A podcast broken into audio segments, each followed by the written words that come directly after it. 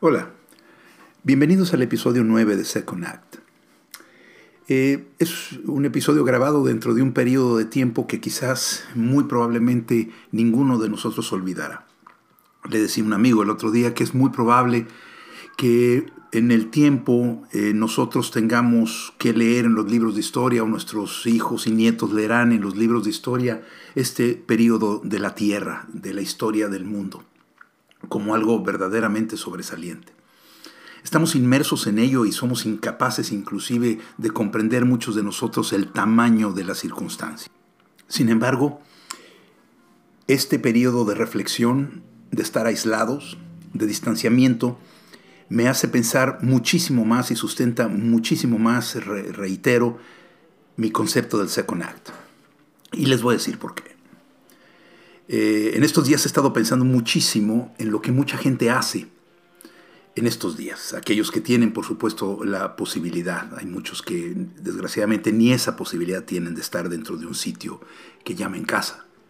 Pero aquellos que lo tienen y que están, digamos, guardados en algún lugar, muchos de ellos, según sé y amigos míos me han contado, muchos de ellos, insisto, se han dedicado a tomar cursos online, a revisitar libros que no leían hace tiempo, a recimentar conocimientos que sentían perdidos. Y muchos de nosotros nos hemos probablemente preguntado qué estaría yo haciendo en la oficina o en el trabajo o en donde yo me encontraba activamente y profesionalmente inmerso. Y es probable que nos estemos replanteando día con día, hora con hora, si lo que estábamos haciendo antes de que esto comenzara era lo que queríamos hacer o estos momentos de soledad y de, reflexión y de pensamiento profundo nos hacen recapacitar en lo que quisiéramos hacer. Es probable que esta cuarentena, esta, eh, lo puedo decir de alguna manera, tragedia mundial, nos haga reflexionar en, si deberíamos de dar un siguiente paso, a un diferente camino. Eh, que el parteaguas que nos presenta esta oportunidad eh, nos eh, llenara de valor para tomar un rumbo diferente o aquel rumbo que quisimos tomar hace tiempo, que sin embargo las circunstancias de la vida y la sociedad nos hicieron no tomar. Esto es, tomamos el camino que hoy nos hace vivir, ¿no? Sin embargo, probablemente no es exactamente aquel destino, camino, derrotero, sendero que queríamos haber tomado. Metido en todo esto, me acordé de una película que me encantó, que alguna vez vi por allá en, 2000, en el 2006 y que, que, es una de mis películas favoritas y que no podría, eh, me extraña que inclusive en la televisión no la estén pasando en estos días, es perfectamente, exactamente el reflejo de lo que muchos vivimos cotidianamente, eh, inmersos, metidos, enclaustados en un sitio específico. Eh, caminando eh, poquitos centímetros o metros cuadrados a la izquierda, a la derecha, de frente o para atrás. Esta película, quisiera hablar de ella y, darles mis reflexiones, se llama El Día de la Marmota. Es una película realizada en 1993, eh, yo la vi mucho tiempo después, de un guionista muy, muy famoso, que hizo, entre otras películas, Colegio de Animales, Los Cazafantasmas y Analízame, etc. Eh, en, español esta película se llamó Hechizo del Tiempo. Y es curioso porque esta película ocupa un lugar destacado entre las comedias norteamericanas, siendo reconocida inclusive por la crítica especializada como una de las mejores eh, eh, más inteligentes inclusive que se hayan realizado. En 2006, que es cuando yo me acuerdo haberla visto, fue votada como una de las 50 mejores comedias de la historia del cine por la revista de cine Premier y ocupa el octavo puesto en la lista de los más importantes films del género fantástico, se imaginan, del American Film Institute. Eh, el título original del film, Groundhog Day, literalmente Día de la Marmota, alude a una festividad que se celebra anualmente en varias poblaciones de Norteamérica y Canadá el 2 de febrero. Eh, esta festividad tiene que ver con el hecho de ver a un animal predecir el fin del invierno. Los granjeros se valen del comportamiento de una marmota cuando en esa fecha sale de invernar. Se cree que si el animal al salir de su madriguera no ve su sombra, no vuelve a entrar, lo que indicaría que el invierno está por terminar. Si en cambio ve su sombra y se mete de nuevo en su madriguera, esto indicaría que el invierno durará por lo menos un mes y medio más. La más famosa marmota de esta celebración es Phil del pueblo de Punxsutawney, algo así, en el estado de Pensilvania comunidad que se viene realizando este festejo ininterrumpidamente, creerán ustedes, desde 1887. Esto no es película, esto es la historia y la realidad. Curiosamente, el film que me hace pensar en estos días de, cuarentena tantísimo, y ustedes verán que llegarán a la misma conclusión que yo, se centra en Phil Connors, curiosamente, un meteorólogo de televisión cínico, narcisista y amargado, al que le han encargado hacer una nota sobre la festividad tradicional en el pueblo de Punxsutawney, pues. La historia se basa en que él, Phil, que se llama el estocayo de la marmota, del animalito de este pueblo, eh, Phil, el reportero, no sabe que ese 2 de febrero será para él un invierno infinito. El canal de televisión que lo envía ahí le asigna como compañera de trabajo a Rita, una joven redactora. El primer encuentro de Phil con ella va a tener para él, Phil, el estatuto de un acontecimiento. Esto es, va a ser sorprendido por una experiencia epifánica. La inesperada sorpresa de quedar fascinado, flechado por el amor ante la luminosa presencia de la chica. Él, Phil, se ha enamorado de la chica. Lo que pasa es que no lo quiere reconocer. A esta emergencia del deseo, Phil responde rechazándolo no le da importancia. Y durante todo el viaje al pueblo se muestra grosero con ella, ironiza sobre la tarea que tienen que realizar y actúa en forma egoísta. Este rechazo cínico a la emergencia del amor por una mujer que encarna todo lo que él no es, o sea, alegre, optimista, generosa, es la clave para entender por qué Phil se va a quedar detenido sin esperanzas en un frío día de invierno, o sea, en ese mismo 2 de febrero. Al fin y al cabo, el elemento fantástico del film es consistente con la realidad psíquica del neurótico eh, o la personalidad neurótica de Phil. Habiendo realizado la nota del pueblo, se disponen a volver, pero una tormenta de nieve los obliga a pasar ahí la noche. A las 6 de la mañana suena el despertador con la canción de I Got You Baby, eh, Te Tengo Nena, de Sonny and Cher, anunciándole a Phil algo que todavía ignora, que está atrapado. Le suena que está atrapado en el tiempo, en un solo lugar a medida que se viste y baja al comedor del hotel, va advirtiendo que, sin que nada lo explique, ha vuelto al comienzo del mismo día y ha transcurrido, o sea, 24 horas antes. Nuestro antihéroe descubre con horror que se encuentra atrapado en la eterna repetición del mismo día.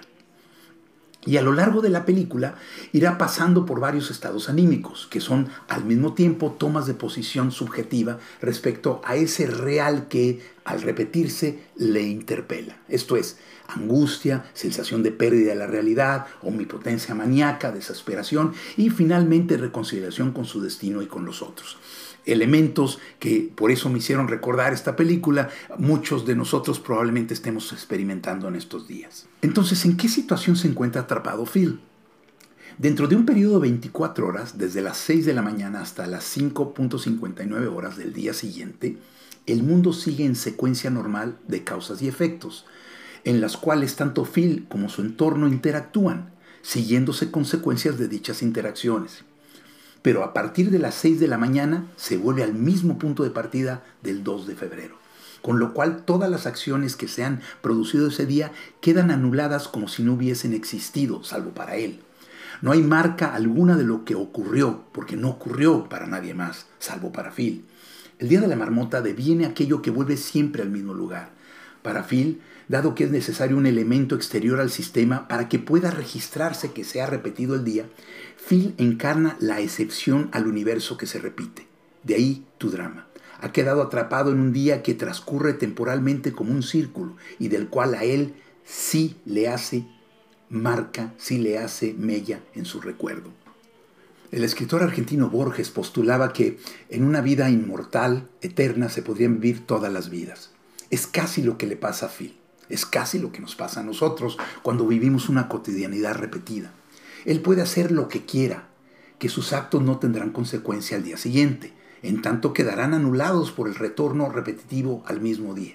Lo que Phil realiza durante el día siguiente, una estricta lógica casual, pero está cortocircuitada por el retorno a lo mismo, por lo que no es posible producir un acto en el mundo, es decir, un antes y un después, más allá de las 24 horas en que se encuentra atrapado, salvo para el propio sujeto.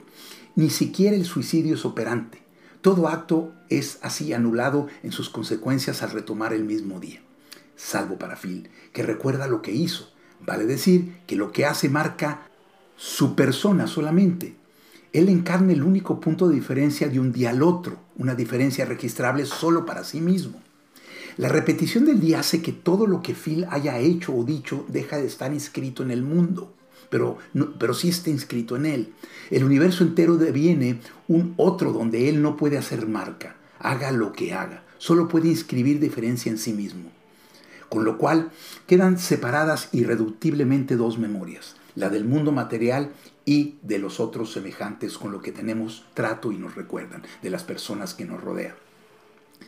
Phil queda impedido de inscribirse en el otro encarnado en la realidad social y natural, más allá de las seis de la mañana, por lo que solo puede inscribir diferencia en su memoria y en su persona. De ahí que cada día idéntico sea Phil el sostén de la diferencia, aunque más no sea porque para él el día cuenta como otro, otra vez, otro mismo, yo mismo, y como la diferencia solo puede inscribirse en sí mismo como recuerdo, él se vuelve su soporte. Ojo con esto, y esa es la parte que me hizo pensar en esto. Él se vuelve su soporte, él determina hacer cambios en su persona. En otras palabras, recae sobre él la tarea de producir una diferencia en el mundo, lo cual quedará registrada o la cual quedará registrada solo para él, ya que al día siguiente volverá al punto de partida, como Sísifo con su piedra. Y aquí es donde viene lo interesante y la el paralelismo con, esta cuarentena, con este encierro, con este aislamiento y con esta soledad. Día tras día Phil intentará seducir a Rita. Y ante cada fracaso diario, Phil va corrigiendo los errores que cometió. Por ejemplo, aprende a hacer un brindis que a ella le pudiera deslumbrar. Deja de burlarse del interés de Rita por la poesía francesa del siglo XIX y de paso aprende de memoria un poema francés y lo dice o lo recita en perfecto acento. Le, le, dice que le interesan los niños y que le gustaría ser padre. Todas estas acciones calculadas apuntan a lograr terminar el día acostándose con ella. Invariablemente, al llegar a la habitación del hotel, Rita intuye que hay algo artificial o falso en su conducta y lo rechaza con un sonoro bofetazo. Por más artimañas que Phil despliegue, hay un problema respecto del lugar en que se posiciona para obtener el amor de una mujer. ¿Qué hace mal que, por más que se esfuerce en alcanzarlo, invariablemente termina fracasando? Phil no puede manipularla, y su manipulación apunta a reducir a Rita a una más de la serie de chicas con las que se ha acostado en el pasado, persistiendo en la vida del rechazo al amor por ella, para reducirlo a goce sexual. No puedo amarte porque nunca amarás a nadie excepto a ti mismo, le dice Rita, señalando así el punto de fracaso de Phil. Se ama con el don de lo que no se tiene, no con el cálculo de la simulación. Y aquí es donde viene el second act. Phil decide abandonar su cinismo narcisista para soportarse en su deseo como único lugar en el cual puede inscribir diferencia y hacer de su prisión temporal, de su prisión temporal, un recurso donde desplegar una vida que se espera inmortal e infinita. Comienza a aprender a tocar el piano, a hacer esculturas, a saber hacer con el deseo que lo habita sin esperar que esto tenga inscripción en el mundo más allá de ese día. De todas maneras, tiene inscripción en ese otro que es su inconsciente. Por eso al final Phil puede confesar su amor a Rita sin esperar nada, sino solo por el hecho de que desea decírselo, aunque ella duerma y no lo escuche y al día siguiente nada quede en el recuerdo de Rita ni en el mundo. Phil sabe que ha estado finalmente a la altura de su deseo aún en su destino de olvido para los otros. Sabe que todo lo que haga será perecedero, menos su disfrute durante el tiempo que lo hizo.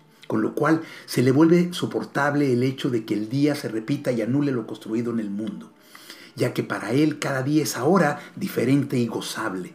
Ha encontrado la razón que buscaba en la vida. Su vida era, él vivía una vida eh, fuera de sí mismo. Ha dejado Phil de ser una repetición vana y advertir esto es lo que finalmente eh, lo saca del infierno repetitivo.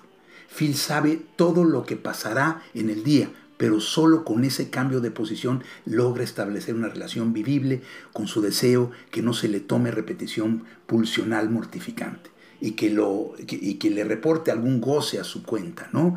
O sea, que de alguna manera le pase una factura positiva, sin los otros. Por eso Phil al final puede salir del día de la marmota. Sucede que el tiempo le ha dado de alta, o sea, ha empezado su Second Act.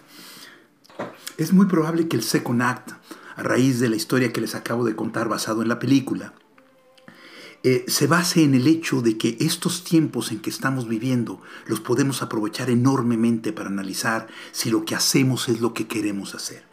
Si el crecimiento que andamos buscando lo estamos haciendo, si el tiempo eh, lo estamos aprovechando, si estamos profundamente analizándonos en lo que queremos ser, crecer, componer, construir, eh, estudiar, etc. la oportunidad que nos está dando el planeta eh, es, única. Nos están forzando al aislamiento y a la reflexión. Nos están llevando a la necesidad no de jugar con las palabras, no de estar queriendo regresar, no de hacer burla de este momento, sino de verdaderamente saber o, proponernos saber si esta es la plataforma, el trampolín de nuestro siguiente acto y volver a la vida cotidiana con un programa nuevo, con una nueva intención, con una nueva estrategia de vida. Pero este es el momento, que no pase el tiempo y al final de este aislamiento, esta cuarentena, cuando el distanciamiento social ya no sea tanto, eh, eh, digamos, qué caray, hubiera yo verdaderamente aprovechado ese tiempo para hacer un viaje al interior de mí mismo y saber qué quería y qué quiero hacer. Muchas gracias.